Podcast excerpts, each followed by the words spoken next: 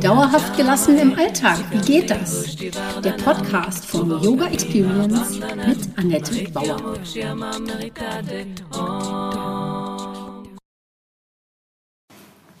Herzlich willkommen, schön, dass du da bist. Heute der zwölfte Teil, mal wieder Yoga Coaching aus meiner Einsteigerserie. Heute geht es um Gehen oder Bleiben. Mit Yoga und Coaching verbinde ich zwei meiner liebsten Beschäftigungen und in dieser Serie werfe ich einen Blick auf die Schnittmenge aus beiden Disziplinen. Du erfährst, wie das integrale Coaching in Kombination mit einem yogischen Lifestyle dein volles Potenzial im Leben und im Alltag hervorbringen kann. Leicht und spielerisch. Ich sage mal beweglich im Kopf, gelassen im Alltag.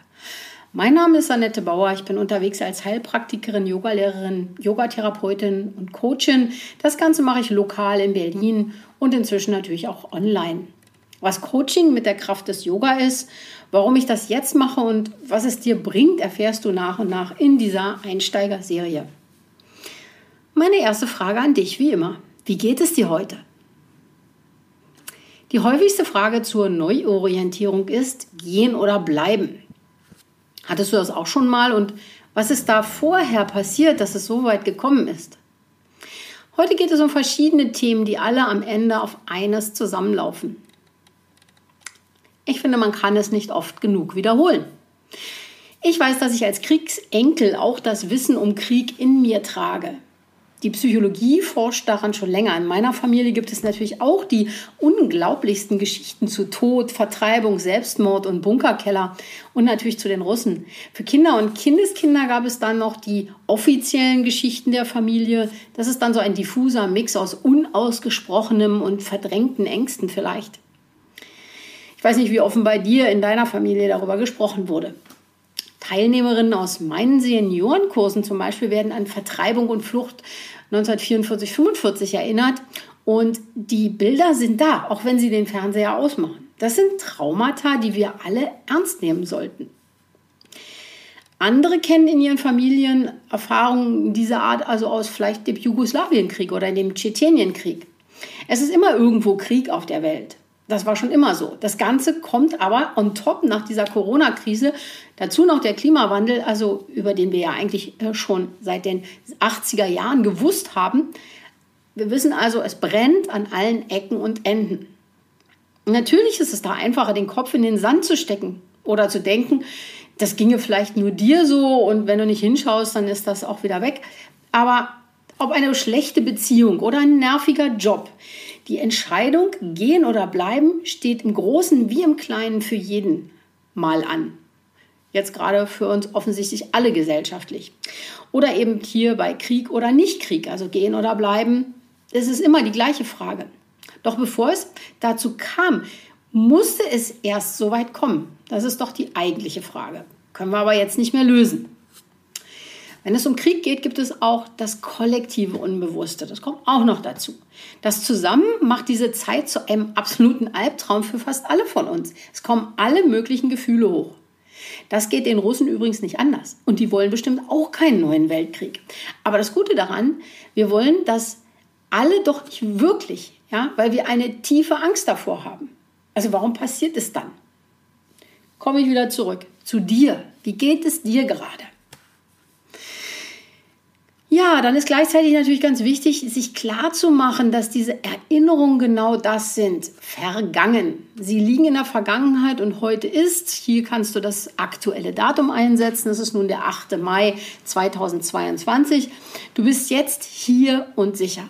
Wichtig ist nicht zu vergessen, dass wir das nicht alleine bearbeiten oder durchstehen müssen. Die Chance liegt darin, diesmal nicht mitzumachen und die klare Absicht zu formulieren, nie wieder Krieg. Mich hat das natürlich alles erstmal wieder zum Nachdenken über den friedlichen Umgang mit anderen und auch in meinem Umfeld angeregt. Gerade die Menschen, die mich echt aufregen, sind die, an denen ich wachsen kann. Theoretisch. Naja, und das ist ja etwas Gutes, ja. Also ich erfahre etwas über mich selbst, wenn ich mich aufrege. Wenn ich etwas so aufregt, was möchte ich da nicht zulassen, was möchte ich da nicht fühlen oder was möchte ich nicht tun.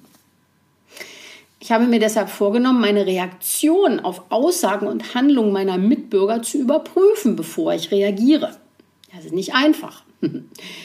Das ist dann die Kommunikation, die gerade jetzt nötig ist. Für mich bedeutet das, dass wir Frauen in unsere Kraft kommen müssen, ja, in dieser Situation weltweit gesehen. Dass wir nicht denken, wir wären zu schwach. Das tun Frauen ja oft. Unsere Stärke liegt in der Gemeinschaft, im Zusammenhalt, der Yoga Sangha.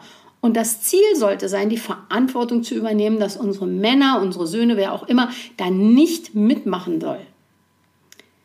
Wir selbst müssen auch nicht mitmachen und lernen, miteinander friedlich und freundlich und mit größtem Mitgefühl miteinander umzugehen. Und an erster Stelle natürlich erstmal mit uns selbst. Kannst du mit dir selbst und deinen Nächsten im Frieden sein? Heute, ne, am 8. Mai. Wichtige Frage. Kannst du in Frieden sein? Wir müssen endlich zusammenhalten und uns gegenseitig unterstützen in der Absicht, es nie wieder so weit kommen zu lassen. Dazu müssen wir besser kommunizieren lernen. Das ist meine Idee, mein Ansatz. Ja, dazu habe ich ein Zitat gefunden. Manchmal kann dir die eine Person, von der du denkst, dass sie dir am wenigsten helfen kann, am meisten helfen. Das kann sehr ärgerlich sein. Und manchmal bist du diese Person sogar selbst. Gut, also worum geht es? Bevor es heißt also gehen oder bleiben, Klarheit. Ja, wir müssen da erstmal Klarheit schaffen. Was suchen wir alle? Wir wollen glücklich sein und gemocht werden. Aber was bedeutet das? Oft verstricken wir uns in Recht haben und sehen nur das, was wir selbst gerade wollen. Wenn, wir versuchen, die Bedürfnisse des anderen zu verstehen, kommen wir besser miteinander klar. Hm. Das bedeutet nicht, dass wir den Bedürfnissen des anderen immer gerecht werden müssen. Überhaupt nicht, aber erstmal verstehen. Und dann auch noch sogar im Gegenteil. Erst wenn wir selbst gut für uns sorgen, also uns sogar abgrenzen, wird es für das Gegenüber klarer und mit Klarheit lässt sich besser kommunizieren. Also wenn wir mal ehrlich Nein sagen, ist das für den anderen vielleicht oder bestimmt sogar besser, als wenn wir immer nur so, mm, na ja, und, und so durchmogeln. Ein klares Nein zeigt dem anderen gut, es geht nicht, also gehe ich woanders hin und frage. Ja, so. Und hier auch so Eltern, die alles von ihren Kindern fernhalten wollen. Menschen, die versuchen, mit einem Blick auf sich aufmerksam zu machen, statt den Mund aufzumachen. Oder so aufopferungsvolle Helferinnen, ja, die ja nie eine Belohnung erwarten. Das sind so alles so unausgesprochene, unklare Wirklichkeiten, die früher oder später auf einen Konflikt hinauslaufen. Ja, weil unausgesprochene Dinge oder äh, Erwartungshaltung, das geht nie gut. Das geht längerfristig nie gut. Genau, und dann gibt es natürlich noch so Gefühle wie Wut, Neid, Eifersucht. Die gibt es nun mal auch, die gibt es.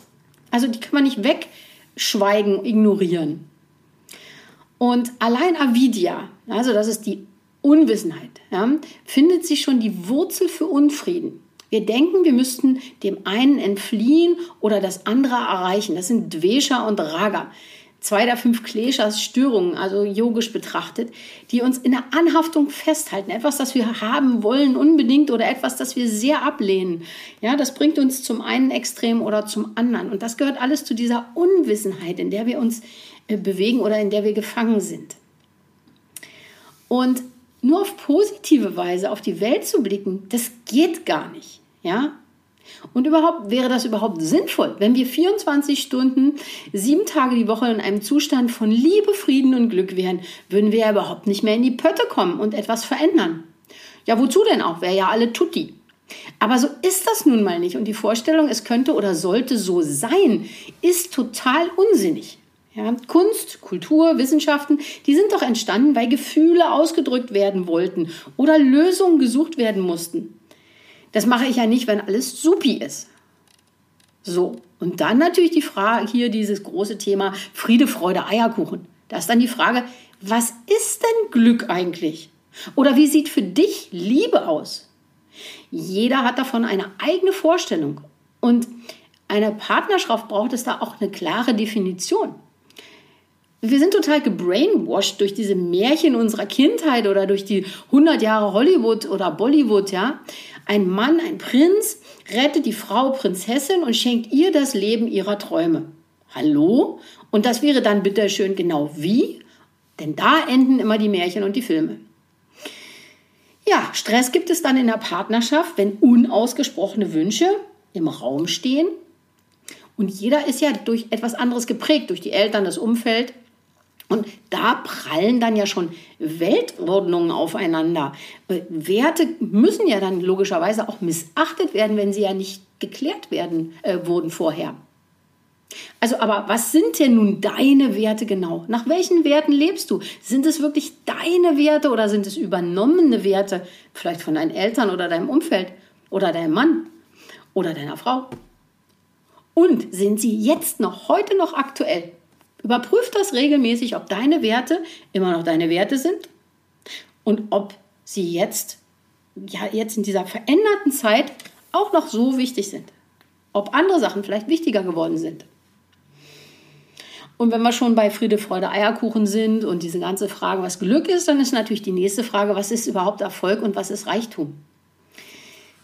Ein Segen bin ich mit Pippi Langstrumpf aufgewachsen und habe mein Leben stets selbst in die Hand genommen und immer bei jedem nachgefragt, wenn was unklar war. Ich gebe zu, das war sicherlich für mein Umfeld unglaublich anstrengend. Aber heute macht mich das zu einer guten Coachin. Hallo, diebische Freude.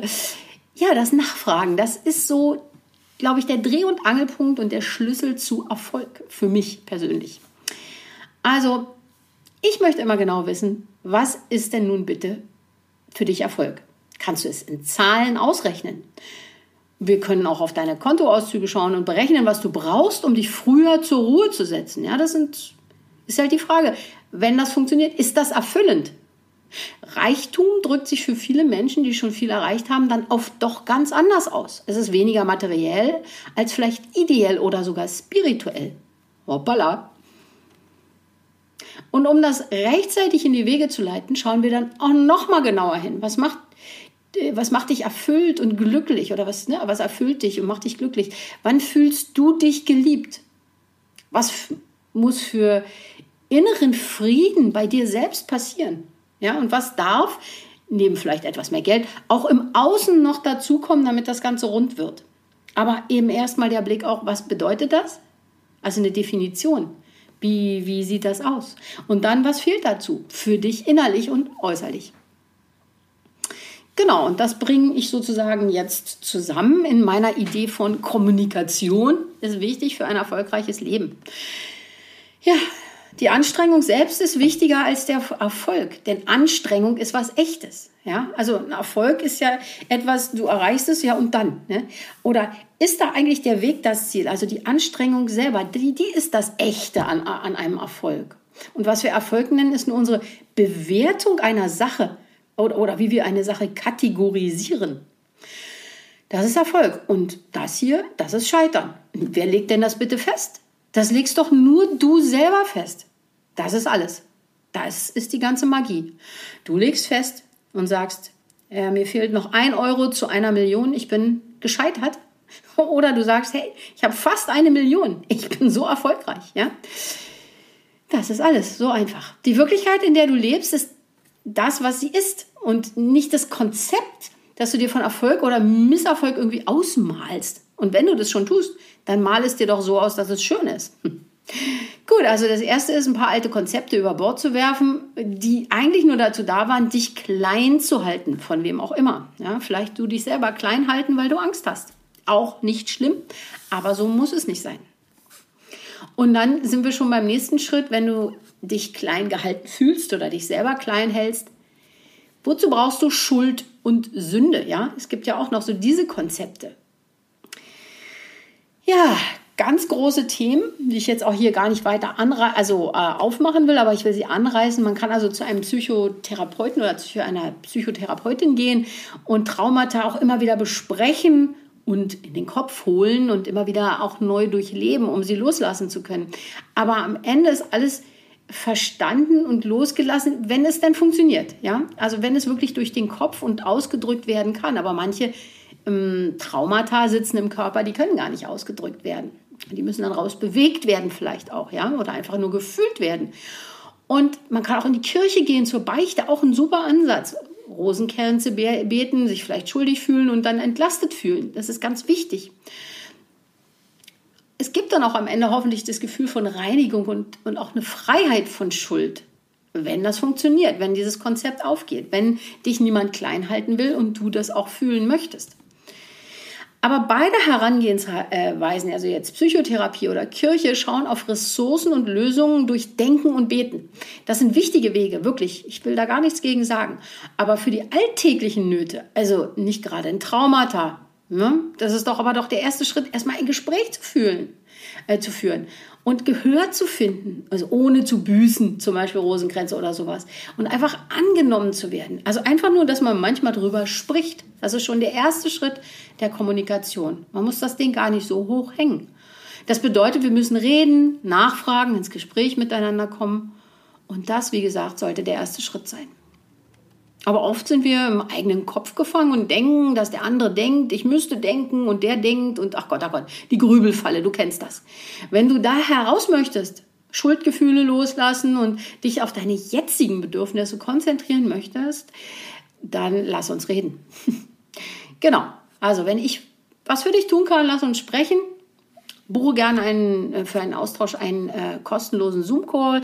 Ich packe den Link wieder unten in die Show Notes und ja, jetzt hast du wieder viel zum Nachdenken. Das erste ist Frieden und das zweite ist komm ins Gespräch. Ich hoffe, du hast einen glücklichen und friedvollen und wunderschönen ähm, 8. Mai 2022 oder wann immer du dir diese Aufzeichnung anhörst.